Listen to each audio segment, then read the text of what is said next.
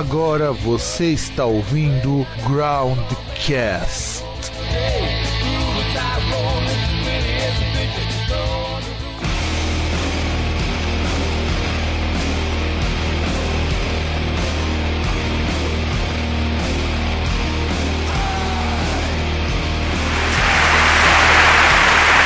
Saudações a todos os meus queridos e queridas ouvintes. Eu sou o Fábio Melo e por muito pouco quase não temos mais esse programa de número 35. E aguentando este frio, mas do outro lado de São Paulo, diretamente da Lapa, ele, o homem que sobreviveu ao inverno glacial das primeiras eras do, do homem, o senhor César. Olá, olá. Pra você ver, a emoção é tanta que nem a voz dele tá saindo. Oi? Pois é, César, não deu pra ouvir o que você falou. Como assim? Não deu. Pelo visto, o seu, equipamento é da idade do gelo, né, César? Não, mas aí eu tô falando aqui tá normal, tô te ouvindo normal. Bom, para você ver, problemas técnicos permearam esse programa. Quase que não conseguimos. Inclusive, é, o tema é bastante interessante o tema de hoje, que vamos falar um pouco sobre o talvez um dos maiores programas de metal da TV brasileira, o Fúria Metal. Mas antes, vamos para a notícia. Então, produção, vira a vinhetinha.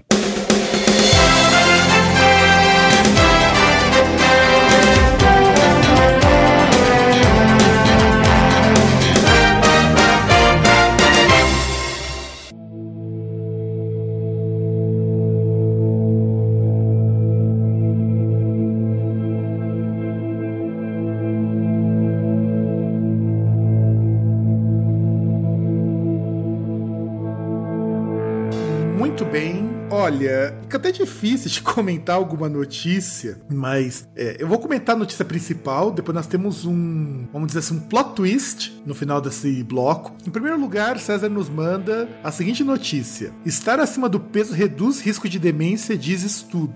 Pô, se é assim, eu não vou ser demente nunca, cara. É, pois é, né? Pessoal lá, os pesquisadores, é um grupo lá do Reino Unido, eles ficaram até impressionados com esse resultado. Não, eu fiquei impressionado com esse resultado. Pelo menos você já pode dizer que gordo faz gordice, mas pelo menos não é demente. É, então, e, e o mais engraçado é o seguinte, porque assim, pelo que parece, esse é um estudo mais abrangente, mais preciso sobre o assunto. Foi feito com, parece que um milhão de pessoas no Reino Unido durante um bom tempo. Só que eles não sabem qual que é a relação entre a pessoa estar acima do peso, estar com IMC a, a, acima do que é uma, uma pessoa saudável e ter é, é, menos risco de desenvolver Alzheimer e outras doenças que afetam o sistema neurológico. É, não, eu achei impressionante. Talvez tenha alguma relação com gordura. Porque eu li faz um tempo que parecia que alguns tipos de gordura, sobretudo ômega 6, ômega 3, preveniam o Alzheimer. Mas até aí não é um estudo conclusivo, até onde eu me lembro. O que nos explica? Vamos pensar numa coisa: artistas da música que não são gordos, quantos deles ficaram lé da cuca? Ah, cara, não sei. Porque, em primeiro lugar, você tem que pegar artistas que são gordos e que não são retardados. Por exemplo, Blaze Bailey. É um gordinho simpático, vai dizer que não. Então, mas você pega muito músico, muitos são drogados, então fica difícil o cara ficar gordo. É, isso é verdade. Mas, por exemplo, Dave Mustaine, o cara é magro pra caramba. É verdade. Pega o Lobão, por exemplo. O Lobão é magro, inclusive ainda mais antológico que você, com aquela barba de tiozão saído das cavernas. Ah, não, mas eu não tenho mais barba, então. É, você resolveu se modernizar, tirou a barba e manteve o cabelo, né? É que essa viadagem de lumber sexual, essas porra aí, preferi ficar sem barba. Até coxinha tem barba, né? Pois é, o único símbolo de virilidade, de certeza de que você não era um fresco, tá virando moda. E daqui a pouco falta as pessoas ficarem gordas para evitar ficarem dementes, para evitar Alzheimer. Já pensou que situação bizarra? Ah, não sei, né, se funcionar. Porque assim, é, que eu tava vendo naquele estudo, falava que, tipo, quem, é, quem tem o IMC normal, quem é mais magro, tinha, tipo, 39% a mais de chances de desenvolver Alzheimer. Só que aí uh, foi citado que alguns estudos dizem que pode ser que o Alzheimer esteja ligado à deficiência de vitamina D e E, mas isso não é um conclusivo. Então, assim, teoricamente, quem come mais teria menos deficiência dessas vitaminas. Ah, não, com certeza. Eu, eu também penso que, além disso, essas vitaminas, algumas delas devem ser hidrossolúveis ou alguma coisa do tipo. Só assim para dar essa diferença. É lipossolúveis, desculpa, eu falei bobagem. Lipossolúveis, ou seja, é dissolvida em gordura. Então, por exemplo, vitamina B. Saiu, saiu um estudo, saiu um estudo não, eu vi no documentário da BBC que ela é solúvel em gordura. Então, normalmente as pessoas ingerem ela com leite integral para poder digerir um pouquinho melhor, ter um pouco de óleo dentro dela para poder funcionar esses macetes todos. O que, aliás, também me lembra uma outra notícia, que você viu que as americanas estão preferindo o físico de tiozão. Olha, eu acho que eu cheguei a ver um negócio assim, eu, eu não lembrava se eram as minas dos Estados Unidos. E eu achei meio, meio forçado, acho que eu duvido muito desse negócio, hein? Olha, eu estive nos Estados Unidos ano passado, eu posso dizer que esse é o padrão que você vê as pessoas. Dificilmente você vai ver alguém magro lá. Alguém é, ma tipo, o cara vai lá, pede uma coca grande, vê um jarro de 5 litros, né? Também é difícil o cara ficar magrelo. Ah, você pede refrigerante médio. refrigerante médio tem meio litro, pô. Então. Aliás, é, falando em refrigerante, eu vejo, por exemplo, aqui no Brasil, as pessoas compram um, combo do McDonald's, paga quase 30 conto, caro pra caralho. Lá em Nova York, que é um lugar caro, você vai pagar acho que máximo uns 6 dólares. E vai vir ainda com dois lanches se você der um dólar a mais. Então, acho que essas pessoas estão ah, estão em fase de engorda para evitar Alzheimer. É, pode ser, né? Tipo, quem sabe os Estados Unidos vai ser um país pioneiro onde vão erradicar o Alzheimer. Pena que os caras são meio retardados, né? Mas paciência. Então, mas é só você ver. Você já viu o redneck gordo? É, que a gente vê retratando geralmente os caras magrelos, né? Exato. Agora, você pega os caras que são uns tiozão firmeza americano. Como que eles são? Olha, eu não sei. Homer Simpson é gordo. Exato. E ele é um tiozão firmeza, Homer Simpson. É, Agora pega o Burns. Menos? Agora pega o Burns. É verdade. Você injeta uma agulha nele e ela atravessa o braço. Exato. Então aí você percebe que o Simpsons já foi visionário nisso, até mostrando que o Homer, ele não tem Alzheimer, ele pode ser idiota, mas não vai ter Alzheimer nunca. Não, então, mas se for ver por esse, por esse prisma, a gente teria que analisar todos os personagens gordos dos Simpsons. Homer, o Barney, o chefe de polícia. Isso, o o Apu também é gordinho. Não, ah, mais ou menos. O Apu, Apu é pegador, não tem como ele ser gordinho. Ah, mas é, isso não quer dizer tem, nada, tem cara. Do, tem o cara do, dos gibis lá, o dono do, da loja de, da loja de gibi. Loja de quadrinhos. Né? Tem o, o Abelhão lá, que é apresentador de TV. Tem o Duffman, que dá uma engordadinha depois. É, mas o Duffman é aquele que joga por terra. Ele seria a exceção que confirma a regra, né? Exatamente. Você tem também. Vamos ver, eu acho que só, né? Ah, você tem. É, tem, tem, tem, as crianças também. Aliás, lembrei agora, é que na verdade ele morreu. A, a gente esquece do lendário que carrega o, o, título no nome, né? Que é o Tony Gordo. Poxa, com certeza, cara. E bota lendário nisso. Sem contar que tem outros, por exemplo, tem o, o capitão lá, que ele é meio gordo. Você tem o dono lá da pizzaria. Você tem também. Quem mais?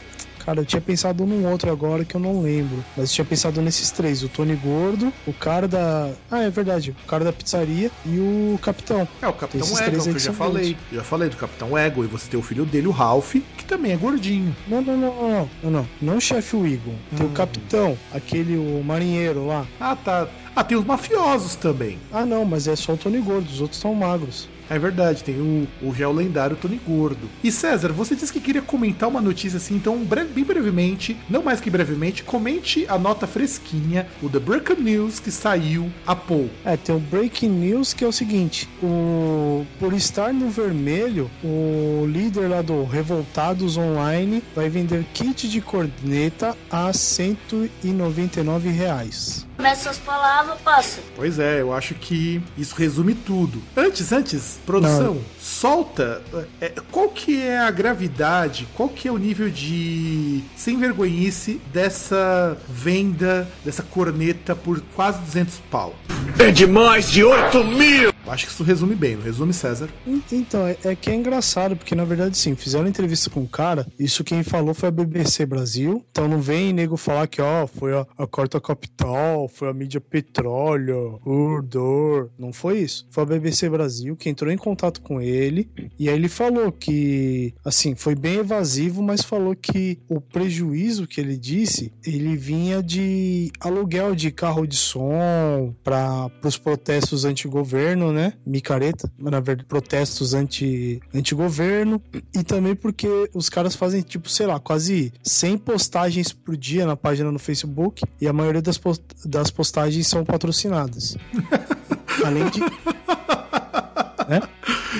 Não, cara, é pra rir. É pra rir. Né? A- além dos, entre aspas, gastos administrativos. Que eles não souberam explicar o que que era. E, na verdade, sim, disseram que como eles foram as pessoas que tiveram a ideia do panelaço é, durante os pronunciamentos do PT e aproveitando que isso houve uma adesão gigante, segundo eles, eles iam lançar um kit com três cornetas, corneta PMG, mais uns 10 adesivos, alguns flyers e uma camisa, e vender por módicos 199 reais. Cara, você sabe o que, que eu imagino? Pra que, que o cara vai pegar essa corneta? Você quer que eu dê a sugestão Então, ou você acho- fala a sugestão? Eu acho que é PMG que depende de- do tamanho do rombo que ele quer fazer no cu. Com certeza, com certeza. Só que devia incluir junto nesse kit um pouco de vaselina. Não, porque vai seco mesmo. Não, tem que ser na vaselina, porque afinal de contas, é, coxinha gosta de tudo fácil. Cara, como diria o grande Away de Petrópolis, sabe o que esses caras merecem? 10 tapas na cara e meio metro de pica no cu com areia. Com certeza, com certeza. Então, produção, vamos virar o bloco para nós começarmos a falar sobre o Fúria Metal.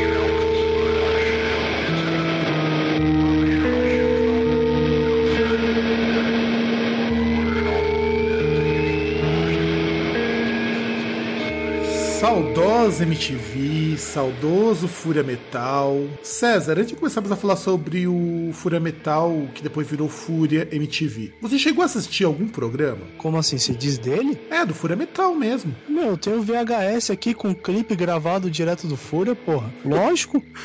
Poxa, eu acho que todo mundo que escutou metal na década de 90 foi formado pelo Fúria. Não dá, cara. É, eu vi muito Fúria, meu irmão via Fúria pra caramba. Eu lembro, vez- inclusive, o primeiro clipe que eu vi no Fúria Metal, que foi Modern North do Satyricon. O primeiro clipe que eu vi.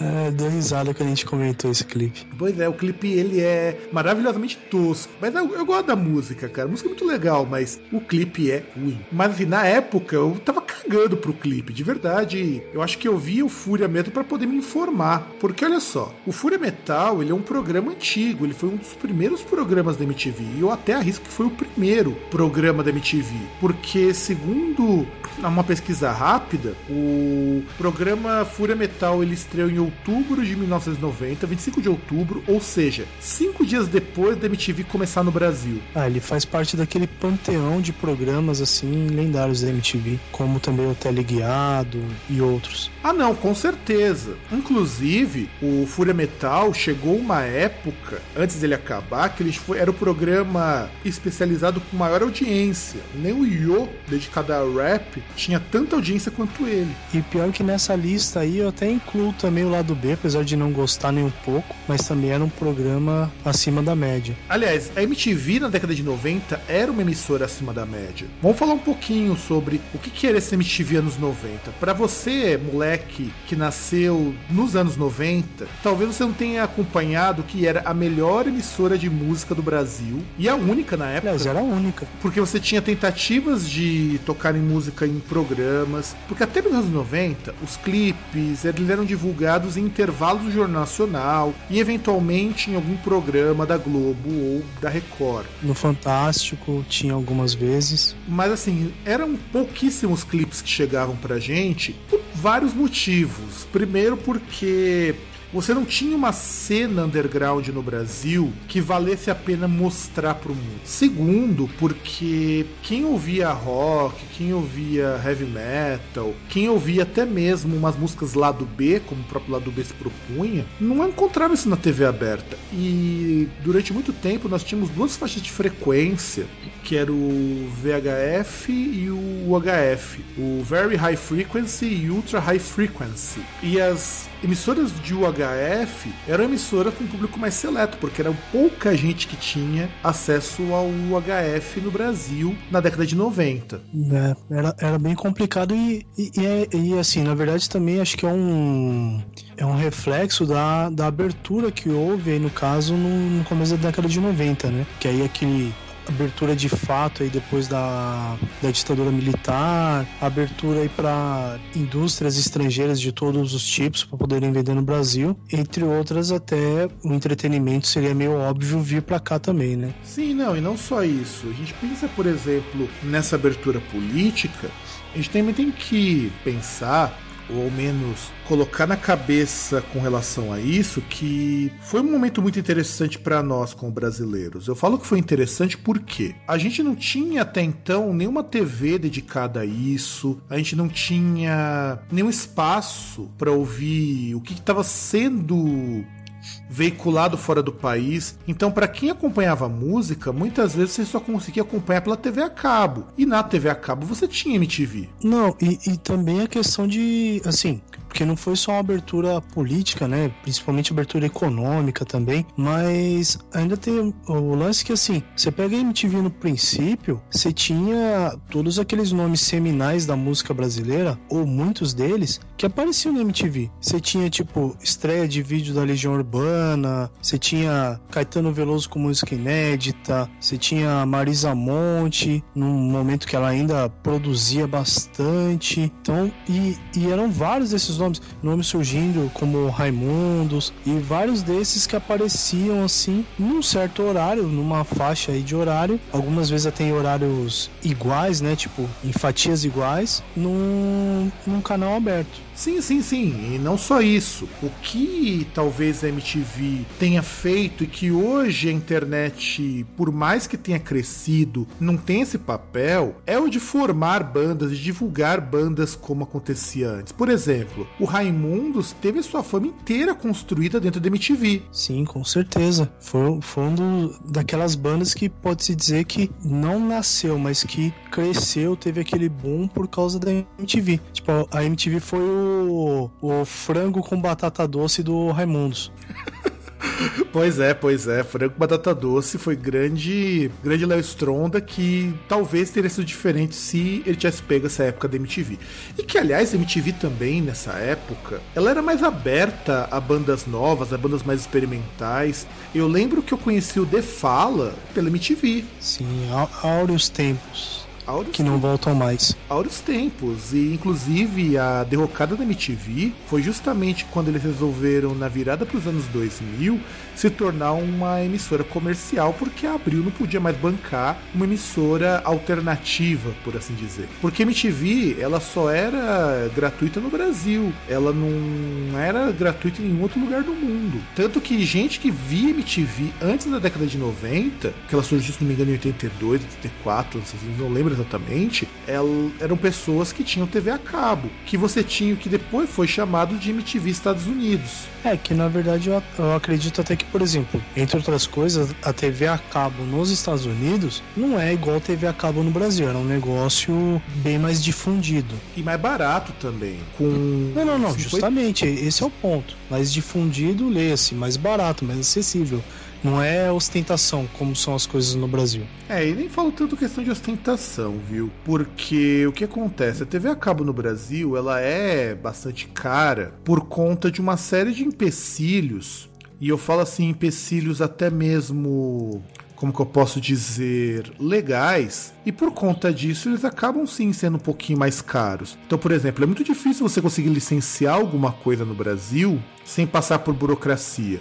E MTV, por ela pertencer à UHF, ela burlava muito, isso, muito dessas coisas. Tanto que o começo do Fúria Metal, o encerramento, eram trechos de músicas do Metallica, que eu só vinha descobrir muito tempo depois quais eram as músicas. E, inclusive, uma das aberturas eu acho que na época que já é, não era mais Fúria Metal, era só Fúria, eles usavam um trecho de Seek and Destroy, se eu não estou enganado. Não sei, eu acho que. Eu, eu acho que na verdade eles faziam um mix com Metal Militia e um trecho assim do final do, do refrão de Seek and Destroy. É, eu Mas acho. bem no finzinho. Isso, e eu, se eu não me engano, era uma das, das aberturas, não era um, não era sempre. Normalmente era Metal Militia e terminava com o finalzinho da No Remorse e todas do Kill and All do Metallica. Ah, mas eu acho que é do No Remorse é quando eles iam pro intervalo. E aí eu acho que quando eles voltavam no intervalo, era esse trechinho final do refrão de Seek and Destroy. É, porque eu lembro que eu conheci Seek and Destroy por causa do Fúria e não foi vendo o clipe, que depois, muito tempo que eu vi o clipe de Seek and Destroy. É verdade. E até é bom um ponto aí que você citou, porque muita gente, a- até um dos artigos lá, eu lembro que, assim, a gente foi montar a pauta, você mandou uns artigos pra, pra dar uma olhada e tal. E um dos artigos, o cara vem falar, tipo, ah, o Abril desencanou e entregou a MTV de volta pra detentora dos direitos que havia com. Desencanou meu pau de óculos, né? Devolveu o canal porque não tinha dinheiro. E Que é justamente até, a- a- até esse negócio assim que, assim, pra quem não lembra, Grupo Abril. Gru- Grupo Abril, grupo aí gigante de, de mídia, né? Principalmente mídia impressa brasileira. Entre outros é o, o grupelho que publica a revista Veja. Então você já vê o nível. E assim, é um grupo que há um bom tempo aí, desde o começo assim, virada dos anos 2000, andou capengando nessa parte de grana, principalmente que começaram a perder alguns contratos com, com esferas do governo aí para compra de, de revista, de livros didáticos e coisas do tipo. Então não, é, não foi, não foi uma escolha tipo, ah, a gente não quis mais. Os caras não tinha mais grana, não tinha mais bala na agulha. Sem contar que MTV nunca foi, nem pelo perfil dela antigo, uma emissora de música. O que eu acho engraçado, porque, por exemplo, eu não sei se você tem, eu não tenho, eu só vi nos Estados Unidos, o VH1. E o VH1 é exatamente o que era MTV nos anos 90. Não, não tenho, sou pobre. É, eu vi quando eu tava nos Estados Unidos porque eu vi na TV a cabo lá do dormitório. E, cara, quase que rolou uma lágrima, cara. Quando você via um, um talk show com Alice Cooper. Era, não é aquele do Howard Stern? Isso, esse mesmo. Nossa, mas não, mas esse programa aí, pelo amor de Deus também, né? Tipo, o cara ele tem a manha de, tipo, é, entrevistar atriz pornô e coloca um Symbian lá pras minas sentar. E Sim. conversa com as minas. Sim. Esse programa do Howard Stern, inclusive, é- era um programa que era ele e o Alice Cooper entrevistando o Rob Halford no dia que eu tava vendo. Mas ele não teve que sentar no Symbian, não, né? Não, não teve, teve. Menos mal. Então, e é isso que representou talvez a MTV, mas só pra gente poder contextualizar quem não é dessa época. MTV passava desenho, MTV passava documentários muito bons, documentários de música muito bons. Eu sinto muita falta desses documentários de música, porque você não vê eles no cinema aqui no Brasil. Eu acho foda esse tipo de coisa. Aliás, desenho vírgula, né? Porque desenho o garoto, o mancebo aí, a, a jovem aí, vou imaginar tipo Bob Esponja, os negócios assim. Porra, os caras passavam, por exemplo, uma coisa que eu nunca gostei, mas que eu reconheço que era um negócio surreal. O Ion Flux, passava, poxa, Beavis and Butthead, cara. Um bagulho muito foda. E no caso a MTV Brasil, não lembro, mas eu acho que era um negócio só da MTV Brasil que tinha um grande garoto enxaqueca, velho. Garoto Enxaqueca. Não, não é. Acho que é, da, acho que é produção americana, porque acho que ele tem um nome em inglês que eu não lembro agora. Depois, se vocês acharem, comentem aqui no post, que acho que seria interessante. Ele Mas tinha- será? Porque eu, eu não acredito que os caras iam pegar, tipo, o bagulho e dublar. Porque tanto você pega Beavis and Butthead, Ion Flux, era tudo legendado. Ah, mas você tinha o Cabeção também, que tinha uns episódios dublados, os primeiros. Cabeção? Eu É. não lembro. Tinha o Cabeção. Eles tinham lá uma grade de desenhos lá nos de 94 até 96. E era legal, porque tinha desde produções próprias, como no caso do Ion Flux, como no caso do Beavis and Butthead, como no caso do Cabeção. E até algumas coisas que eram de outras produtoras, como o saudoso e inestimável Speed Racer. Nossa, Speed Racer eu nunca vi. Pois é, eu vi Speed Racer porque ele estreou na MTV Brasil na mesma época da febre dos Cavaleiros do Zodíaco. Então, era interessante. Era um desenho cult, para quem conhece anime é um desenho cult, é muito bom. E eles passavam as duas temporadas, tanto o japonês quanto a versão americana com os episódios a mais. Era ruim demais o americano, mas eu assistia porque eu gostava bastante do, do Speed Racer. Nunca passou até o final, passava episódios assim, esporádicos, mas passava. Então, isso é MTV anos 90. O que hoje vocês têm na TV a cabo, criançada, antigamente você tinha na TV aberta e ninguém assistia essa merda porque as pessoas não tinham o HF. E quando te, o HF se popularizou, entrou a TV a cabo e você preferiu ficar assistindo Dragon Ball Z. É, se bem que ainda tinha gente que assistia, né? E sem contar que, sei lá, tipo, o que você tem mesmo no cabo hoje em dia não chega aos pés, não chega ao nível do que se tinha na MTV antigamente. Não mesmo. A não ser o VH1, que eu vou, a gente vai comentar, vou comentar um pouquinho mais pra frente. O VH1 é MTV dos anos 90, só que com uma cara de anos 2000. Mas vamos, vamos virar o bloco produção, pra gente poder comentar agora sobre o Fúria especificamente.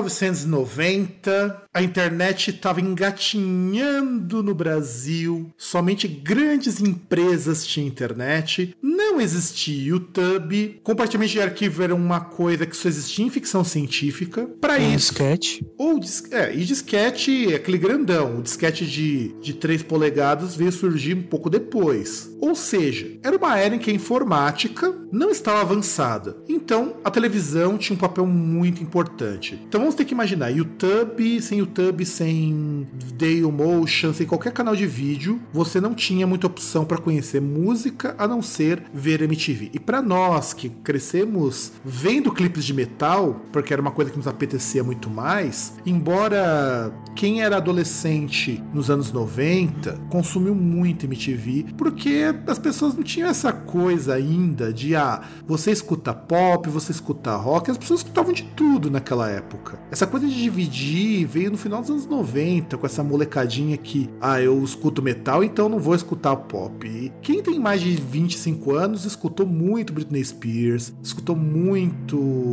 New Kids on the Block, escutou junto com as músicas do Iron Maiden, junto com as músicas do Bruce Dickinson. Então, MTV tinha esse lado multicultural que era muito interessante e o Fúria era dedicado especificamente para uma parcela do público que curtia heavy metal e curtia hardcore. Você esqueceu só um detalhe aí nesse, nessa contextualização. Mais próximo de porn que essa molecadinha ia ter ia ser tipo as Playboy que tinha nas bancas, que se eu não me engano tinha só Playboy, e no máximo cine privê de madrugada na Band. Tanto que por conta disso a MTV até inaugurou, eu não lembro se foi em 94 ou 95, aquele programa Erótica, acho que era Erótico o nome do programa, não lembro exatamente, onde você tinha clipes mais sensuais e uma moça em trajes mínimos, mas também não chegava. As modelos do, da Ford Models. Isso, os modelos da Ford Models, que algumas até chegaram a virar VJs por um tempo. A, a, aliás, você tinha primeira aparição, por exemplo, na televisão de Adriane Galisteu, Luciana Jimenez e tinha umas outras aí também que agora não vou lembrar pelo nome. Pedro Camargo, Serginho Groisman. Não, pô, tô falando do programa lá, caralho. Então, mas eu tô falando.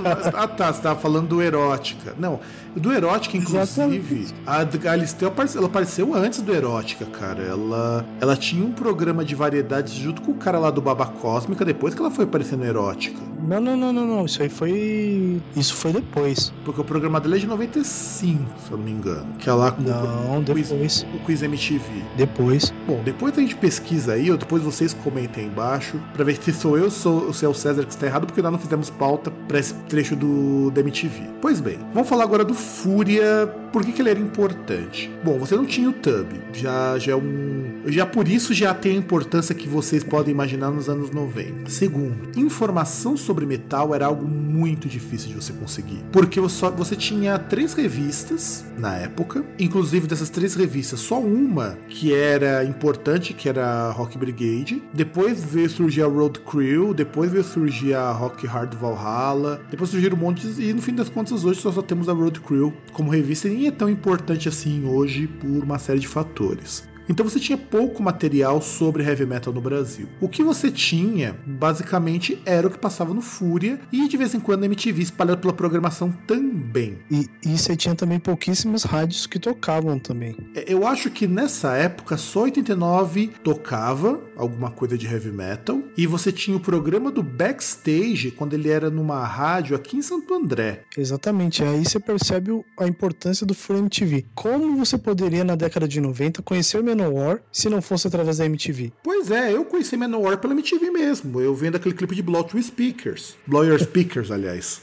Se bem que o clipe do Manowar deveria passar, tipo, no horário da erótica, né? Com rótulo de pornô gay. Ah, com certeza. Ah, mas aí que tá. O horário do Fúria também era uma coisa meio inconstante. Por, por ironia, o Fúria era um dos programas com mais audiência e é um dos programas mais negligenciados porque trocavam eles de, ele de horário e não avisava ninguém. Então, é, de repente o Fúria passava domingo às 10 da manhã, de repente ia passar segunda à meia-noite, depois passava a reprise nas quintas-feiras às duas da tarde. Então, eles, eles brincavam, mexiam tanto com o horário que para você acompanhar tinha que ser muito fiel mesmo. É, é que na verdade eu acho que eles não viam tanta necessidade de ter um horário fixo, porque era programa gravado, né? Não era igual, por exemplo, você tinha um Disque MTV ou um teleguiado por exemplo, que eram programas que eram rodados ao vivo, né? Que eram transmitidos ao vivo. E também porque a MTV cagava por Fúria. O heavy metal não era visto como algo que tivesse um potencial de público como hoje nós sabemos que tem. Porra, meu, você pega um show de qualquer banda de metal, cara, você não coloca menos de duas mil pessoas numa banda pequena. E você ainda fatura uma grana do caralho, porque nego não tá nem aí de ter o, o ânus estuprado, o bolso violado pra ir lá no show. Né? Não, exato. E não, e não só isso os shows de metal, eles também eram muito raros no Brasil. Então, qualquer show que você tivesse aqui era uma oportunidade única. Eu lembro que Aqui no Brasil, quando eu era mais novo, você só conseguia ter show de metal em grande festival, como Monsters, como Hollywood Rock, como Skull Rock. Eu devo estar esquecendo algum festival aí, mas eram esses o que eu lembro que sempre tocava uma banda de heavy metal. É, que até assim, show esporádico mesmo eram poucos, né? Acho que, por exemplo, você pega da, do começo da MTV até o fim, show do Metallica no Brasil tiveram só dois. Pois é. Foi um em 90, 89, o outro em 90 99, 10 anos depois. Agora você tem show do Metallica, tipo, todo final de semana. Pois é, e, e, assim, e não só isso. As entrevistas, cara. Poxa, você tinha muita entrevista no Fúria na época do Gastão. Que a gente também tem que dividir o Fúria em dois momentos. Nesse primeiro momento a gente vai falar um pouco sobre a era com o Gastão Moreira, que eu peguei um pedaço dessa época, que eu comecei a ver MTV a partir de 94. Então o Gastão ele foi sair em 98 se eu não estou enganado. E o Gastão era o cara que apresentava também bandas novas. Ele fazia a curadoria do programa. E era bacana porque o programa ele passava de tudo quanto é estilo, desde o psicodélico do Voivod até o, a podreira do, do satírico e o Death Angel. Era legal ver esse programa porque você tinha uma formação, um conhecimento maior de bandas. Eu vi Morbid Angel a primeira vez na MTV também. Eu não gostava da banda antes, antes de ouvir, porque eu achava Death Metal muito chato. Aliás, passava passava até Rammstein. Até Rammstein, poxa. Rammstein, eu acho que o povo no Brasil só começou a conhecer, embora não é da época do Gastão, o Rammstein. Rammstein é um pouco mais pra frente. Porque essas coisas sim, eletrônicas, sim, sim. elas foram aparecer depois. Embora você tinha clipe do Fear Factory antes.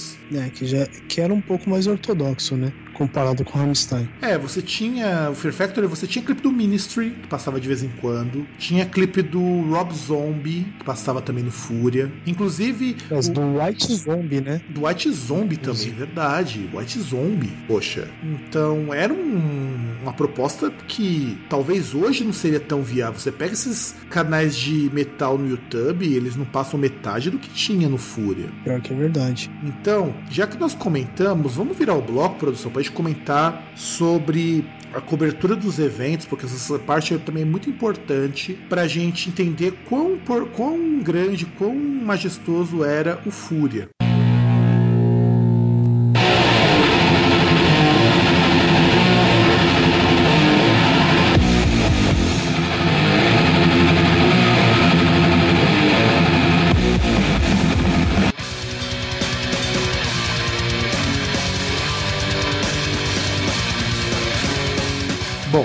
Falar um pouquinho sobre cobertura de eventos que aliás é, não dá, gente, não dá para vocês imaginarem quão importante era o Fúria se você também não imaginar que eventos como o Philips Montraf Rock, o, o próprio Skull Rock que nós já falamos, alguns eventos menores aqui e ali, todos eles eram transmitidos dentro do Fúria. É, porque às vezes assim, ou eles cobriam, tinha entrevista e passavam algum trecho. Ou eles tinham também aquela coisa de bastidores, porque o show na íntegra ele era transmitido na MTV em algum horário dedicado ao festival. Mas, por exemplo, você quando teve o Angra que tocou em, do, em 94 junto com o Black Sabbath e acho que nesse mesmo ano teve o Ozzy também no Monsters. Poxa, quando que você vai Eu ver uma que no? Monsters foi, foi o Black Sabbath, o Angra, O Slayer. e o Rainbow. É, já não lembro. E o Rainbow porque teve, teve inclusive um clipe do Blackmore tocando Burn. Aliás, até teve o Dorsal Atlântica também junto. É o Dorsal Atlântico, bem lembrado. Poxa, você não consegue ver algo assim hoje. Hoje a coisa é tudo segmentada que se você fizer um show com tudo isso daí é capaz de sair porrada. Ah, é. Você tem lá, por exemplo, teve o. É, se for o Monsters, teve agora, recentemente, né? Sim, que teve o cara do. do. Ah, deixa eu lembrar qual que é o nome. Blackville Brides. É o Blackville Brides, bem lembrado, obrigado. Blackville Brides, que o cara foi xingado. Cara, isso só acontece porque hoje nós temos um fã que não é o mesmo que nós vimos, não é o tipo de fã que nós fomos formados. Se tocasse um Blackville Brides na década de 90, as pessoas iam aceitar, porque era novo. Poxa, é foda isso. Aliás, na, na verdade eu já comentei isso em outros programas. O problema é a gourmetização, que tá indo nesses lugares pessoas que, que antigamente não, não era o público, não era o público que ia. Agora é um tipo diferente. É a mesma coisa que você vê no, no estádio de futebol, nas arenas. É o público que vai, é um público bunda mole, bando de filha da puta. Pois é, e eu acho engraçado porque, tudo bem, eu, eu até entendo o lado, embora não concorde, da pessoa, ah, mas é um festival de metal, nós temos que pegar bandas condizentes. Mas eu acho engraçado, você pega o Monsters of Rock de 94 até 98, que foi o último que teve, você tinha uma sala de estilos dentro dessa, da música pesada, e de repente as pessoas iam, elas aceitavam, porque não tinha oportunidade de ver essas bandas, que era um pouco do papel de fazer essa cobertura também. Mostrar essas bandas que as pessoas até gostavam, mas não conheciam muito sobre. Mano, tinha o, o Angra com o Kiko Loureiro tocando com a guitarra rosa e o castrado do André Matos lá gritando, porra. E que hoje o pessoal acha que eles são músicos ruins, e não são, gente. Por favor. Não, Olha, e, e pior, e tipo, ninguém vaiava. Quem não queria ver, não via. Exato, Simples. exato. Poxa, eu não vi nenhum. No próprio Monster of Rock tocava bandas como Raimundo junto com Bruce Dickinson, pô. É, e nego curtiu o show. E o Nego curtiu o show, porque a,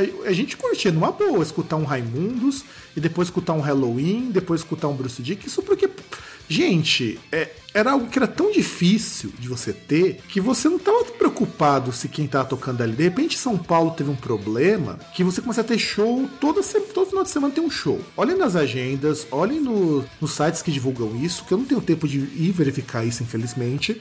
Todo final de semana tem show. E essa quantidade de shows criou um público mongoloide que simplesmente não consegue aceitar coisas diferentes. E além disso, além dessas coberturas dos festivais, uma coisa que eu gostava muito no Fúria, com Gastão Moreira, que a gente tá falando sobre o Fúria com Gastão Moreira, eram as notícias que vinculavam por lá. O fim do Carcas foi dito lá no Fúria. Primeira notícia do fim do Carcas. Quando o Ramones acabou, o Gastão falou quase em prantos quando o Ramones acabou. E é o tipo de coisa que você não via em outro, em outro lugar. Que era uma coisa que até na MTV nos Estados Unidos tinha bastante, assim, mas cobertura geral, né? Tinha até um telejornal lá que é- era tipo um, tele, um jornal nacional, só que exclusivamente sobre música, né? E passava, tipo, notícias assim sobre todos os tipos de, de artistas. Inclusive, o Fúria MTV, ele nasceu a partir do Headbangers Ball do, da MTV americana.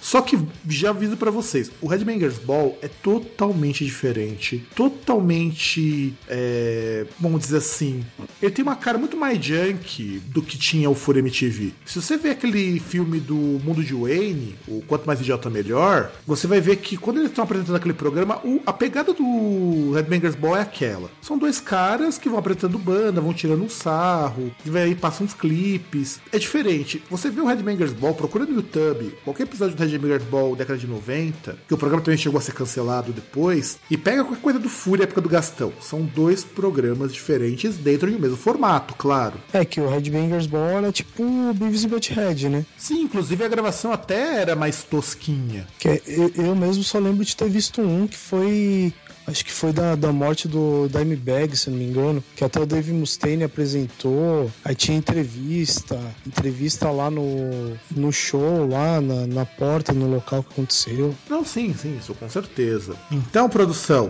vira a vinhetinha de novo e vamos partir pro próximo bloco.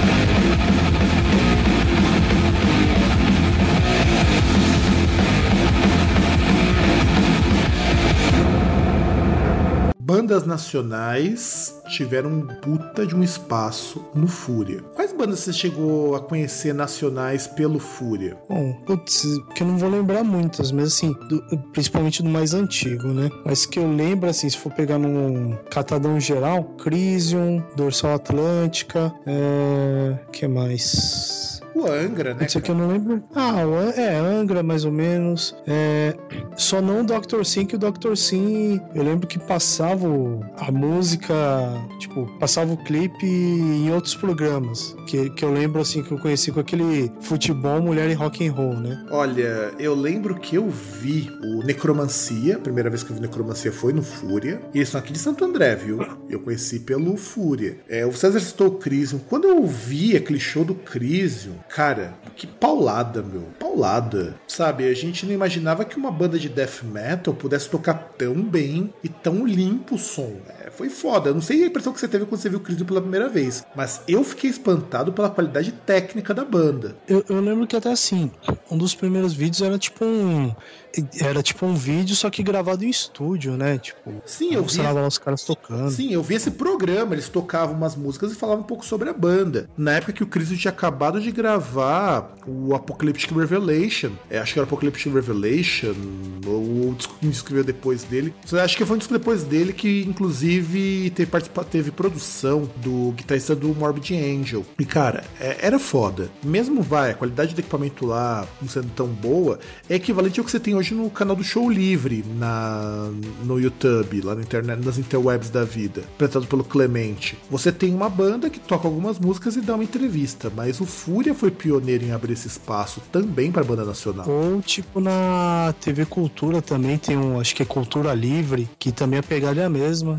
né? Sim, inclusive o Cultura Livre veio depois desse programa do Fúria, não tinha antes Cultura Livre e, e é a mesma ideia. Não, não, bem depois que veio, bem depois que veio. Só que eu acho que se não me engano era um programa no rádio e agora continua tendo aquela pegada de rádio, mas também é veiculado na TV. Eu vi o Claustrofobia, a primeira vez que eu vi Claustrofobia também foi no Fúria MTV. Eu vi também, deixa eu lembrar, que mais bandas que a gente viu por ali. Tinha, né, tinha também o de Ingrid, que eu nem sei se existe mais essa banda. Teve também. Ah, teve umas bandas de power metal que agora eu não vou lembrar o nome, que também tocaram lá. O Dr. Sim eu conhecia bem antes por conta de, de, que ele tem uma fase meio pop rock que eles ficaram bastante conhecidos, né? Porque eles eram da Warner, inclusive. Então, esse espaço para a banda nacional e é, é uma coisa que eu sinto falta hoje, porque o que acontece? Antes você tinha muita banda nacional que não conseguia produzir nada consistente por falta de grana. Hoje você tem muita banda que não tem espaço para mostrar o seu trabalho porque tem embora tenha tecnologia para produzir, para mixar, o custo de estúdio é muito mais barato. Então, eu acho meio complicado hoje. Por qualquer programa musical que não seja o VH1, mas mesmo o VH1 Brasil não abre muito espaço para banda nacional. É que na verdade só na TV paga que tem algum lugar que tem espaço para isso, né? E isso é ruim porque você tem um público muito restrito. Se eu não me engano, no Brasil, acho que só 18% das pessoas têm TV a cabo. Pior que é. E olha que é um, é um movimento que se amplia até por conta da venda casada que fazem, né? Que tipo, muitas empresas vendem TV a cabo junto com internet e tal. Então aí a pessoa ela acaba sendo coagida comprar TV a cabo para comprar internet, né? Para ter um preço mais camarada. É, que na verdade a diferença de você assinar só a internet e ter internet com a TV a cabo é muito pequena, então a pessoa acaba ficando com os dois, o que eu acho injusto. Mas é Brasilzão e a gente sabe que estamos sujeito a isso. Eu só tenho TV a cabo aqui em casa por causa da minha mãe. Eu, por mim, eu assinaria só a internet, deixaria o telefone, eu estaria pagando uns 50 reais a menos do que eu gasto hoje. É foda, tipo, pa pagar TV a cabo, sendo que não tem nem TV a cabo no meu quarto. É, no meu quarto também não tem TV a cabo. No meu quarto não, não tem nem TV no meu quarto. É, tem TV, mas ultimamente eu não tá querendo nem ligar, então tem aqui só como objeto decorativo. E aí, a gente vê, por exemplo, você pegar a TV aberta e mostrar isso, porque as bandas começaram a aparecer mais quando o HF era um sinal que toda a TV pegava. Então, eu, eu até acredito que muita gente, né, lá para de 97 até 2000, conheceu metal e virou um fã de metal por conta desses, dessas coisas, passou a valorizar muito mais banda nacional, porque MTV não maltratava banda nacional, não, nesse sentido, tratava muito bem. O Angra não tinha espaço nos programas normais, o, o Crisium não tinha espaço nos programas normais, mas você tinha o Fúria ali que sabia que era para aquele público específico. Ah, mas até você pega os outros apresentadores e tal de dos outros programas, o pessoal era um pessoal de nível mais alto intelectualmente falando. Então até nas entrevistas, às vezes, que não era o Gastão que ia fazer, saíam as coisas legais. Saía, você não tinha, que nem você vê hoje, todo mundo perguntando sobre a saída do Max do Sepultura. Cara, ninguém quer mais ouvir ele falando que ele queria estar no Sepultura, porque ele, que ele acha que o lugar dele é lá, que ele quer voltar, mas o Andrés não quer. Ninguém faz esse tipo de pergunta. Quando o entrevistaram o Bruce Dixon, não perguntaram na época da carreira solo dele se ele queria voltar para o Iron Maiden. É, que no máximo o pessoal tentava entender o que aconteceu, mas perguntava mais o que o cara ia fazer depois, né? Exato. E isso eu achava meio foda na MTV e que hoje você não tem no nosso jornalismo marrom. Pior que é, é. Ah, mas se bem que aí é, é, você percebe que tem um negócio que é meio. Você vê que é um padrão né, na, no jornalismo que não é só no, no, nos grandes meios e tal, até mesmo qualquer, qualquer meio, assim, você vê que o problema de jornalista, por exemplo, que a gente tem hoje, é um problema de formação, né? Problema de base, que são maus profissionais que estão saindo, né? É, e agora que voltou a exigência do diploma, eu quero só ver como que vai ser isso, porque vai ser a derrocada rumo à merda, que é o que nós vamos comentar no nosso próximo bloco.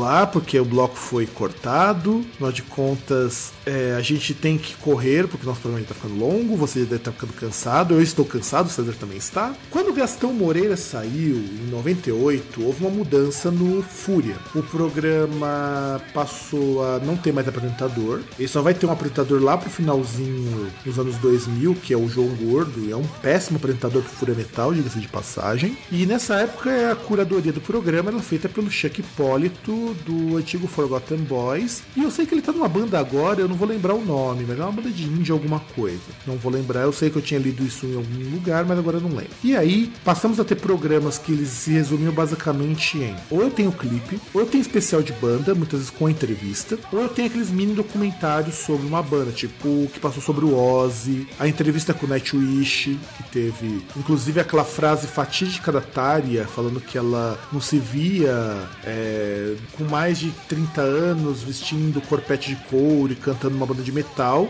E hoje ela ganha o, o pão dela cantando uma banda de metal que fazia a mesma coisa que o Nightwish fazia antes. Pra você ver como o mundo Nossa, dá ela voltas. toca em uma banda ainda? Ela tem o projeto solo dela, o Tária, né? Nossa, nem sei, cara. Assim, não muda nada com relação ao Nightwish. Mas naquela época, nessa virada, o programa ainda era, ele era legal. De certo modo, a saída do Gastão foi amigável porque ele já anunciava que estava na MTV cumprindo o contrato, porque ele era um DJ muito caro, porque ele tinha três programas na MTV. Ele tinha o Fúria, ele tinha o Gas Total e tinha o Clássicos. Antigamente ele também tinha o lado B, que depois foi assumido pelo Fábio Massari, que era jornalista interno ali da MTV e de vez em quando apresentava uns programas. É, mas é.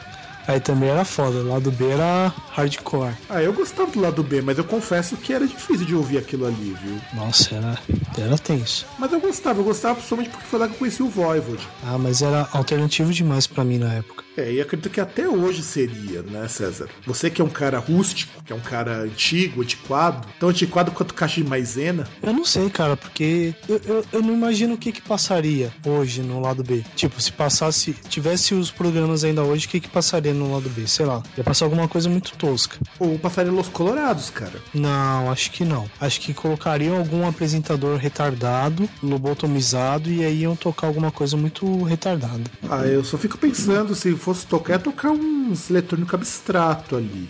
Umas paradas. Porque chega uma época que o lado B era basicamente banda indie. Tanto que Placebo tocava muito no lado B, quando ainda era uma banda indep- alternativa. Inclusive foi a partir daí que eu peguei raiva do Placebo, que eu achei que a banda era muito ruim. Tinha um espaço que você tocava.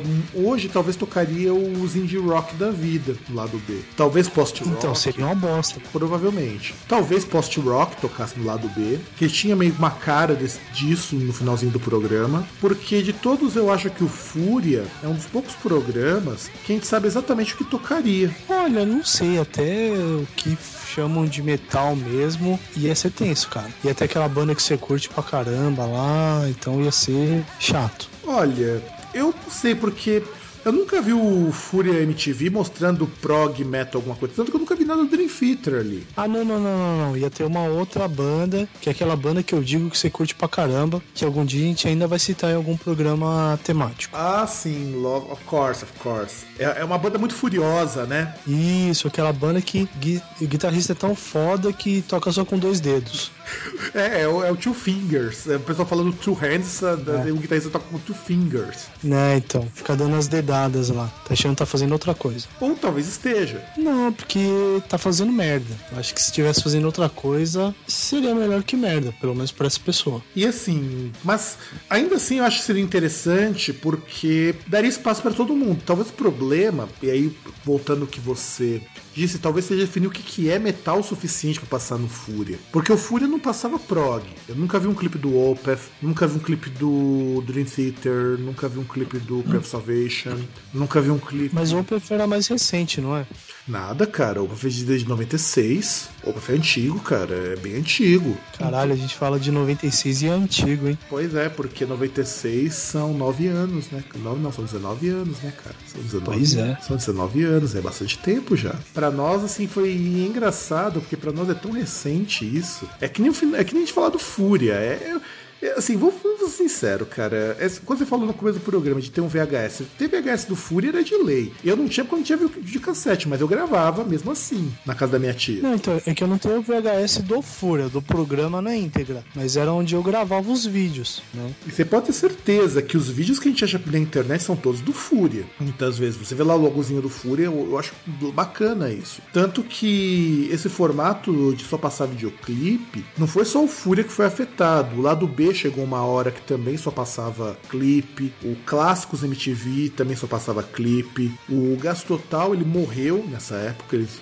que extinguiram por outro programa. Então, acho que com exceção do Top 10, Top 20 e alguns programas de auditório, os programas específicos ficaram sem DJ. Eu acho que o único VJ que se mantinha ainda era o Kylie J, que apresentava o Io, mas o Io durou pouquinho tempo e aí acabou, acho que indo pra cultura ou alguma coisa assim. Então esse formato, ele era interessante, por um lado, porque você via muito mais clipe, mas você não tinha informação, é, é, sabe? Você não tinha informação como você tinha, por exemplo, com o Gastão Moreira, que trazia novidades. Então eu senti que o programa perdeu um bocado, eu até estranhei, porque também não avisaram que o programa não teria mais apresentador. Isso foi de súbito que o Gastão Moreira caiu fora. Ah, mas aí às vezes acontecia, né? Porque, por exemplo, igual você citou aí, eram vários VJs que estavam lá na MTV e tal, aí de repente, puf, o cara sumiu e aparece na Rede Globo. Por exemplo, você tinha o Cine MTV, que quem apresentava era Cris Couto, aí de repente caiu a Marina Persson lá. É, e de repente O você vê a Cris Disque Couto- MTV, que você tinha Sabrina Parlatori, e depois sumiu, aí É. colocaram outros. É, então, normalmente essas pessoas iam pra TV de maior audiência.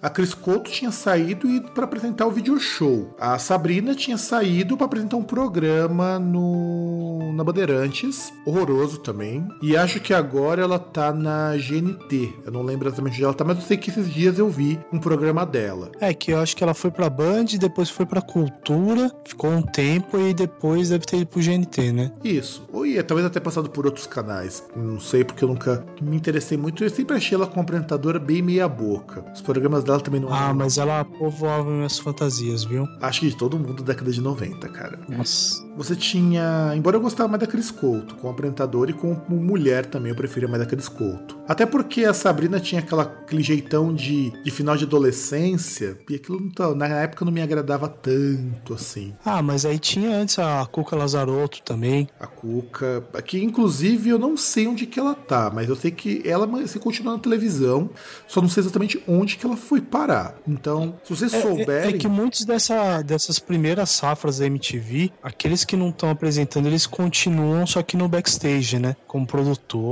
tal. É, um exemplo do, do pessoal que, tá da, que é da primeira geração é o, são também os VJs. O Massari, ele continua trabalhando. Eu acho que agora ele tá na redação do UOL, não tenho certeza. O, acho que o Edgar também continua apresentando o programa, porque eu vi ele num programa uns tempo atrás. Acho que ele tá no, no GNT ou algum outro canal aí da Globosat. Sim, é porque, é porque ele tinha ido pra Globo, na verdade. Quando ele saiu, no final dos anos 90, que a MTV deu aquele passaralho, né? Que demitiu um monte de gente. E aí tava focando num público diferente. Aí você teve muito vídeo que caiu fora. O, o Kazé foi pra Band, mas passou pela Globo. Nossa, foi pra Globo o maior desperdício da face da Terra, viu? Pois é, porque tinha feito um programa maravilhoso, mas que cortaram porque tava muito caro.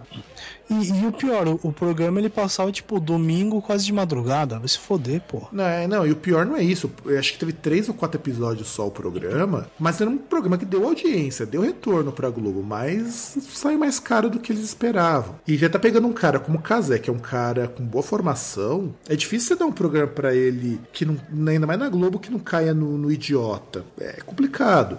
Você tinha o E o Thunderbird. pior é que você tirou ele, por exemplo, você- ele quando ele apresentava o teleguiado era no, no horário nobre, né? Tipo, 8, 9 horas da noite. Você tinha o Thunderbird também. Se, se você for pensar um pouco antes, tinha o Kid Vinil, Kid que Vinil. agora é Scrap e tal, mas Ah, não mas o Kid, mas o Kid Vinil nunca foi da MTV. O Kid Vinil tinha um programa na na Mix, se eu não me engano. Então, mas ele foi no, no comecinho, bem lá, bem no comecinho. Não, e de vez em quando ele apresentava programa também, ele era meio esporádico. Você teve de VJ, então a gente tá falando dos anos 90. A gente teve é, como VJ também. É, você tinha Chris Nicholas. Que ela tinha entrado e assumido depois do posto da, da Sabrina. E a Chris Nicholas também era uma pessoa que bastante interessante. Acho que ela foi também pra TV a cabo, não me lembro. Sim, acho que também tá no GNT. Aqueles cabelos cacheados dela, pelo amor, viu? E tinha também. Deixa eu ver que mais que passou nesses anos 90, que era a época do Fúria. Você tinha também a Fernanda Lima, que no começo dos anos 2000 ainda estava lá, depois foi pra Globo. A Astrid Fontenelle. É, Enfim, daquela geração, cara. Soninha, Soninha, é verdade, que ficou um tempo na cultura. que e vai agora... dizer que a gente esqueceu ela porque a gente é petralha, só porque ela é próxima ao PSDB. É, e, e curtiu uma maconha também. Que ela perdeu Ah, o mas emprego curtir de- uma maconha, problema é, problema é dela. É, o é problema é problema dela. meu. A partir do momento que ela Concordo. não fuma perto de mim, isso não é problema meu. O Concordo. problema pra mim é ela curtir o PSDB. Concordo. O problema é que quando ela declarou que usava maconha, ela perdeu o emprego dela na Rede Cultura. E acho que agora ela É, tá. também apareceu na porra de um outdoor lá gigante falando lá sobre maconha. Isso, isso é verdade. Eu acho, eu acho que ela tá numa TV a cabo, não é na GNT. Eu sei que ela tá. Acho que ela, por um tempo ela apresentou algum canal, em algum canal de esporte. Eu sei que ela foi por parte de esportes durante um tempo. Era na ESPN. É, eu acho que é na Acho que era ESPN. ESPN. ESPN. Mas eu acho que também já não tá mais lá. É, porque depois ela se candidatou a, a vereadora, depois a, senado- a deputada, então. Ela foi vereadora. Exato. Então, Chegou a ser subprefeita da Lapa. que merda. Que lindo. Então, voltando a falar um pouquinho então dessa transição atenção, vocês vão perceber que tudo que nós falamos são os resquícios que a MTV foi tirando. Todos os programas, todos os apresentadores passaram por diversos programas, e aí o final, o final, Fúria, foi com o João Gordo. Lá para nos vídeos de 99, ele ficou um ano inteiro apresentando Fúria. Foi o pior apresentador que o Fúria podia ter. Havia reclamação. Mas o final não foi com a Penélope Nova? Não, porque com a Penélope já é o que nós vamos falar na nossa transição. Então, produção, ajeita a transição daquele, daquele, daquela maneira gostosa para nós falarmos sobre o pós-Fúria.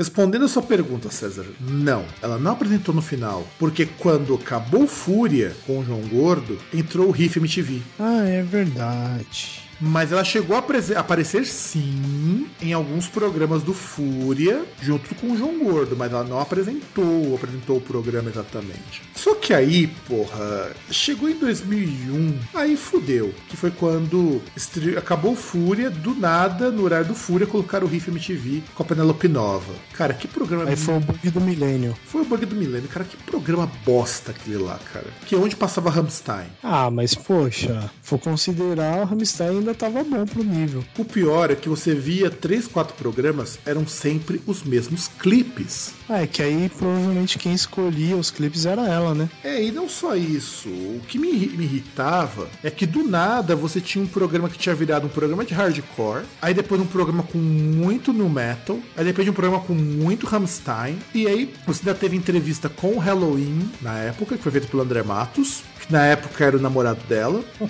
mas, ela, mas ela conheceu o André Matos na entrevista que o Xamã deu pro programa. Hum, falar que rolou o clima. É, a história conta o que, o que foi falado, o que foi feito na época foi assim. Como você sempre tem aquela conversa antes no backstage, depois conversa vai, conversa vem, você não fala só com o artista ali na hora. MTV nunca foi assim. E aí os dois acabaram se achegando e foi nessa época que a Penelope foi apresentada ao Rammstein e ao André Matos. Não nessa ordem. Não nessa ordem. Não, nessa ordem exatamente. Primeiro o André Matos e depois o Rammstein. Vixe, Porque... Maria. Não, e, e era horrível. Acho que o programa durou dois anos, não foi? Não sei, mas eu acho que, ah, sinceramente, nessa época ela ainda estava melhor do que tá hoje em dia. É, porque o programa ele foi cancelado depois, acho que depois de dois anos. Eu lembro que o programa Riff MTV acabou pouco tempo depois que eu me formei na ET. Me formei em 2002 e acho que o programa durou até 2003, mais mais ou menos. Aí você teve um, uma mudança na programação da MTV, na qual eles excluíram todos os programas de música, acho que isso lá para 2006, e iam se dedicar só às produções humorísticas. Por que que acontece? Em 2000, você tem a estreia, 2000 não, 99, 99 já tinha começado, o, uma figurinha, um programinha muito bacana chamado Hermes e Renato. Não que a MTV nunca tivesse trabalhado com humor. A MTV já trabalhou muito com humor, mas nunca com produção própria de humor. E eis que surge o Hermes e Renato mandando uma fita extremamente tosca e o pessoal lá bota uma fé. O, o diretor bota uma fé e fala: vamos ver no que, que vai dar. Deram um estúdio para os caras produzirem, fizeram aqueles primeiros episódios e aquilo bombou. Aquelas sketches de menos de um minuto que passava intervalo de programa, viraram um baita de um sucesso nos idos de 99. E foi a partir daí que começou, que a gente pode dizer, a derrocada da MTV e a derrocada dos programas musicais da MTV. Olha, mas assim, por exemplo, é, se eu não me engano, nessa, é, nessa mesma época, lembro que, por exemplo, você tinha uma nova leva de VJs, por exemplo, Marcos Mion, aquela de Wagner, e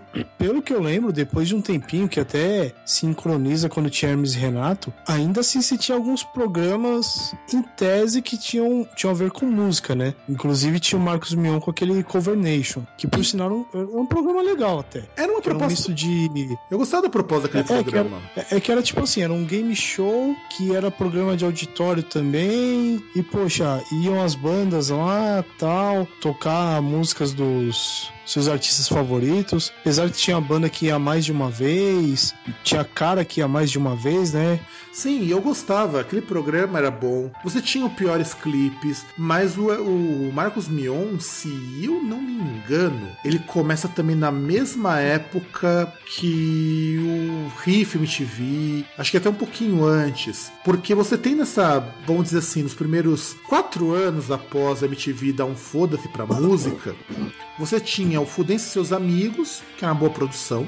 Você tinha o programa do João Gordo, que depois virou o Gordo a Gogô. Tinha o Cover Nation, tinha o Piores Clipes, tinha o Disque MTV, porque esse era o carro-chefe. E acho que foi o único programa que foi, só veio a morrer no, no momento em que a MTV começou a agonizar. Você tinha o Fura MTV, que ainda passava algumas notícias relativas à música e, e ao mundo em geral. E você tinha o Riff, que foi extinto para não deixar nada no lugar. Então MTV, inclusive essa foi a época que eu parei de ver MTV. Porque antigamente eu via todos os programas. E quando você começa a matar cada um desses programas, eu não tinha mais motivo para assistir. Tanto que o Tiro de Misericórdia foi quando acabou o riff. Ah, mas eu ainda via pelo Hermes e Renato e Cover Nation. Então, o Hermes e Renato eu acompanhava no horário do Hermes e Renato, mas eu não via a MTV. Ah, não, sim, sim, sim. Até por não ter tempo para isso, geralmente via só no só à noite mesmo. Eu pegava, eu pegava as reprises, mas eu só via especificamente o Hermes e Renato só. Eu não conseguia ver mais a MTV. Eu pegava o horário do Hermes Renato e assistia o horário do Hermes Renato. Acabou. Ah, via o Hermes Renato. Depois que eles vieram fazer o Telaclass. Sim, então, mas veja, nós não víamos mais MTV, víamos um programa específico. Não era mais você ligar a TV na MTV, ver o programa que tá passando, até esperar o seu programa chegar. Você não tinha mais isso.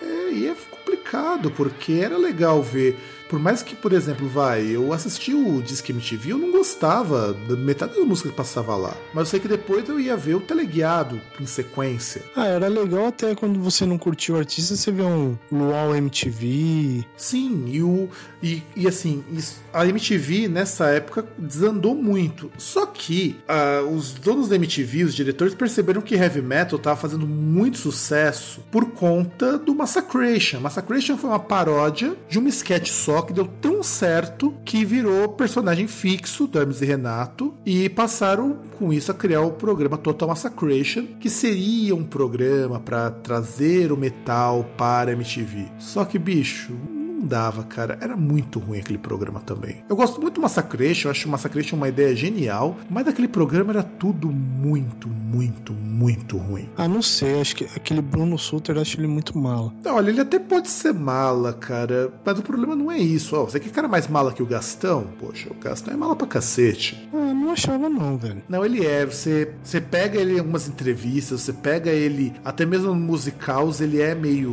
meio estrelinha. Ele é meio, ele, ele é meio cheio de si. Ah, é foda. Mas o Total Massacration realmente era um negócio meio, meio intragável, porque me lembra aquela. me remete àquela figura, o grande rockista, né? Que é o grande mal do, do rock. Exato, e não só isso. Você pega o Riff MTV, ele era ruim? Era. Mas ainda assim tinha uma proposta condizente com o programa. Depende do Total Massacration vir um programa para você avacalhar entre os quadros e não tinha o menor sentido. É, as piadas eram ruins Martins pois era tudo muito forçado, sabe? Você vê o, o programa do Total Massacration, ele era, assim, acima de tudo, é, é, não trazia nada de informação, era zoeira pela zoeira, e o Massacration não funciona com apresentação, funciona muito bem como com banda, como paródia, mas não apresentar programa. Ah, é, como banda acho que vale pela, pela diversão só, cara. Acho que nem... Até depois você vê que o... Aí continua, o Bruno Sutter, ele começou começou aquele negócio do Detonator e as musas do metal, você percebe que, sei lá, as minas tocam bem, tá ligado? Mas ainda assim não rola. Não, e você teve o Roca Rola por conta disso. Que olha, a despeito do Bruno Suter, que realmente estava extremamente chato nesse programa, o programa era bom, o Roca Rola. O pior é isso, o programa era bom, porque era ele que escolhia os clipes e ele procurava variar um pouco. Não era igual o final do Fúria, talvez eu acho que seria até pedir demais. Mas era legal. Você chegou a ver algum episódio do Roca Rola? Cara, talvez eu tenha visto, mas eu não lembro. Ah, aliás, eu acho que foi nesse aí que ele começou a fazer, a montar esse tal de musas do metal metal, né? Não, ele já existia. As musas do metal já existiam quando ele tinha voltado pra MTV. Que inclusive era engraçado, porque era, acho que era o único programa de música que você tinha na MTV antes dela decretar falência, antes de ser devolvida pra Viacom. Hum, então, mas não foi durante esse rock and roll que, que ele fez a seleção, não, né? Foi no Total Massacration. Então, eu não sei, eu acho que sim. Só que ele já tinha, assim, uma banda solo. Tá, eu acho que a Detonator das Musas do Metal veio surgir depois. Não, então, justamente, que eu- teve um programa, não sei se foi nesse Rock and Roll, que ele chegou a montar a banda, né? Aí umas minas lá tal, e até aparecia no programa. Sim, sim. Inclusive, você tinha essa coisa de Detonator e as Musas do Metal só veio a surgir com o fim do programa, que é quando ele vai lá inaugurar o canal dele no YouTube. Ele vai, inclusive, pegar musicistas muito boas, pegar gente lá do Souza Lima, do IGT. Então, ele não escolheu quaisquer mulheres, escolheu moças que tocavam muito e tocam muito bem. Aliás, tem uma mina lá, uma guitarrista, porra, a mina é ambidestra, velho. Ela toca, porra, mano, é, é absurdo as coisas que ela toca. Você vê nos vídeos que ela tinha no YouTube lá, as bandas que ela fazia cover, porra, se fuder, mano. Sim, acho que a Paula, né? Isso, sem contar que ela é muito gata ainda por cima. Pois é, e ela é produtora no programa do Som Livre, lá junto com o Clemente. Ah, deve ter algum defeito. Acho que ela tem chulé, deve. Ela deve roncar à noite, alguma coisa assim. Ou deve curtir fazer um fio terra, vai saber. É, não sei, porque, mano, ela é linda demais, toca pra caralho. Ela toca muito bem. E assim, é, é nítido que ela tá na banda, isso que eu acho mais. O mais en- engraçado. Ela tá na banda porque ela é muito boa como musicista. Não só porque ela é uma, mu- uma mulher bonita pra caralho. Não, não, não, mas, mas isso, até se eu não me engano, foi no Rock and Roll que escolheu. Deu pra perceber que, assim, apesar da, das esquetes que rolavam lá da brincadeira, quem ele escolheu foram pessoas que tocavam bem. Tanto que, até, por exemplo, assim, pode parecer estranho que eu vou falar. Uma das coisas que eu achei estranho é que não entrou lá a- aquela mina que é a, a baixista e vocalista do Nervosa, que ela toca bem até. Olha, não entrou, se eu não me engano, porque. Primeiro porque o Bruno Suter faz o baixo. Só pra, só pra constar na banda de death cover dele, ele faz o baixo também. Igual o Chuck Schuldiner é, fez durante um tempo no Control de Night, tocar, fazer baixo, vocal, então ele faz o baixo. Então, normalmente a pessoa, a pessoa que toca baixo não precisa ser tão boa assim. Segundo, que ele não precisava de um baixo vocal, ele precisava só de uma baixista. Tanto que, se você for ver, da banda, quem toca menos é a baixista. E não é não que ela seja ruim, mas é que toca menos. Então, mas eu acho que ela ia só pra tocar baixo mesmo, não pra fazer vocal. É, e também porque eu acho que ele deve ter olhado, deve ter visto que a outra mina talvez estivesse mais comprometida, a outra já tinha nervosa. Sabe, é difícil você chamar músico que já tá em banda pra participar de uma banda de galhofa. É verdade. Por mais que às vezes pudesse ter esperança de rolar uma grana maior, às vezes a pessoa se olha assim e fala, ah, ela não vai querer, tipo, tocar aqui só pela zoeira. É, e também não é uma zoeira frequente. Tudo bem que o Detonator fez muito show ano passado, mas se você pegar cada uma das integrantes da banda, elas têm uma coisa fora da banda. Então não dá, não dá pra você chamar músico assim. É muito difícil, muito complicado. Aliás, acho que eles chegaram a gravar um disco, né? Gravaram, que assim.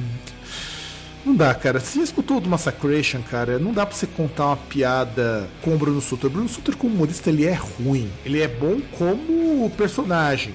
Ele interpretando o personagem Detonator, ele é muito bom. Como alguém que faz sketch, é tudo muito bobo, tudo muito muito infantil pro meu gosto. Não, então, tanto que, assim, por exemplo, se não me engano, no Hermes e Renato, os personagens mais chatos eram dele. Ah, cara, Assim, mas. você achar uma desgraça. Ah, cara, não, não, não. Que ele não. não tinha personagem fixo. Não, ele não tinha, isso eu concordo. Mas os personagens dele eram personagens muito bons, mas não eram personagens dele. Não, então, mas ele não tinha um, um personagem. Por exemplo, você pega o, o Fausto Fante junto com outro maluco que eu não lembro o nome, eles eram Hermes e Renato. Tipo, aí você tinha o outro maluco lá que era o Joselito. Você tinha tinha um outro que era o Bolsa. E o Bruno Sutter virou Detonator. Sim, mas ele não tinha um. Só depois que veio surgir, depois do programa. Mas ele não tinha um personagem. Ele sempre era o, o elenco de apoio. É, ele nunca foi o principal, exceto no Massacration, na qual o Detonator, inclusive, não era personagem dele, parece que era um personagem do Fausto Fante, que ele falou: ó, você faz. O Detonator é isso, isso e isso. Porque os dois cabeças do Hermes Renato eram eles. Mas assim, o que eu quero, eu quero chegar é: o Roca Rola era um programa bacana, mas que não foi pra frente porque não era mais aquela pegada. Você já tinha hoje o YouTube, então, se você quer ver clipe e banda nova, você vai lá e digita o nome da banda, ou segue os feeds da gravadora, que agora a gravadora disponibiliza tudo. Century Media, Nuclear Blast, Napalm, Ear Ache, Relapse. São só alguns exemplos de gravadoras que disponibilizam vídeo. Tem of Mist, é, Prophecy Records, enfim, você não depende mais da MTV para conhecer clipes novos. Mas, as- mas eu Além dos sinto canais falta. da banda também. Tem os canais de banda. Só que eu sinto falta desses programas, porque eu vejo uma VH1 nos Estados Unidos que faz um puta de um sucesso, fazendo exatamente o que a MTV fazia na década de 90. Quando a nossa MTV aqui no Brasil resolveu enterrar esse formato. É, é que eu acho que encaixaria bem, seria meio ousado, mas uma emissora de TV aberta fazer isso num sábado ou num domingo, que são dias que são meio mortos.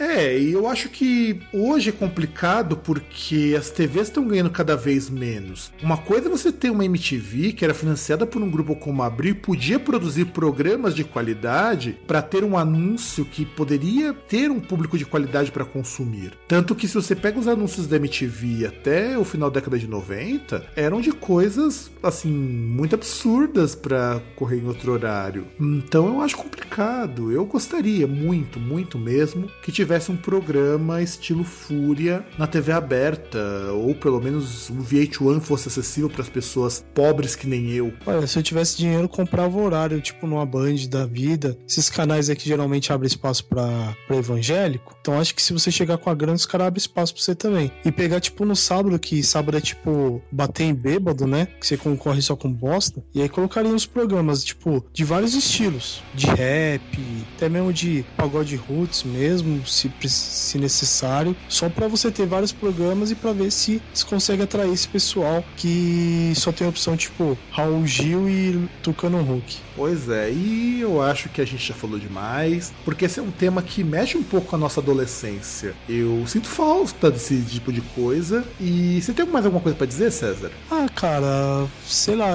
acho que só pra me despedir foi, foi um tema legal.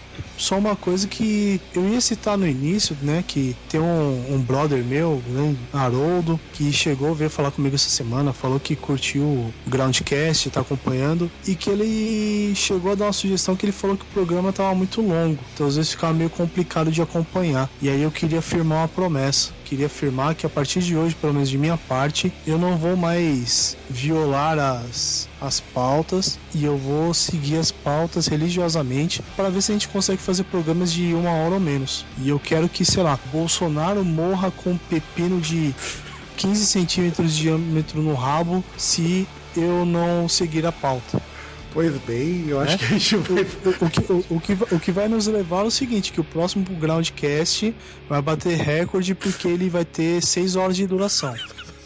Ele vai, ele, na verdade, ele vai ser tocado o mais lento possível. A gente, você vai ouvir cada uma das nossas sílabas. E assim, Não, a gente- a gente pega um feriado e grava direto, tá ligado? Vai gravar, ou, ou faz um churrasco, tá ligado? A gente marca um churrasco, leva o, vai o pessoal aí, vai um monte de gente e a gente vai e faz leva um gravador, né? programa. Leva um gravador, abre umas cervejas e manda bala. Nossa, certeza. Ah, tem os caras fazendo hidromel, né? Pô, aproveita e já era. Bom, e só pra falar com relação à duração, normalmente as pessoas reclamam quando os programas são curtos. Eu acho assim, eu para mim uma hora tá de bom tamanho, é que os temas realmente são longos. A gente raramente passa de uma hora, né, César? É, é que agora a gente tem uns temas tão longos. Tinha tanta coisa pra falar sobre o Fúria e que não dá. É que, que geralmente eles ficam assim por volta de uma hora tal. Que até eu, eu falei com ele ele. Falei, porra, mas é que ele também ele deu um negócio muito muito absurdo, né? Falou tipo que tinha que ser um negócio menos de meia hora. falei, porra, mas aí menos de meia hora é uma rapidinha, uma punheta, pô. Não tem graça. Então, se você ouvinte acha que nós devemos fazer programas tipo drops, comenta aqui. Eu sei que vocês ouvem, acompanham lá no feeds. Se vocês quiserem programa como Drops, a gente pode gravar também, né? Fazer Drops não é problema. Uns 15, 10, 15 minutinhos para comentar uma notícia, falar de uma música. É que a gente. É que a logística para isso é meio foda por conta dos nossos horários. Eu não moro do lado do César. A gente tenta fazer, tipo, a gente, a gente grava esse Drops e depois grava o programa normal. É o jeito, é o jeito. É fazer programa tipo House, sabe? É um programa tipo House. Então é isso, gente. O programa tá estendendo demais. A gente falou muita bobagem. Espero que vocês tenham gostado. Eu adorei esse tema. Pensei que não ia render tanto, de verdade, porque eu acho que nostalgia faz parte. Eu acho que vamos, vamos abrir pela próxima vez uma série de programas nostálgicos. O primeiro nós abrimos com Fúria e agora sabe-se lá quando vai ter outra nostalgia. E eu não, deixo... a próxima nostalgia vai ser Emanuele, pô. E encerramos com essa sábia reflexão do César. Um grande abraço a todos e nos vemos semana que vem.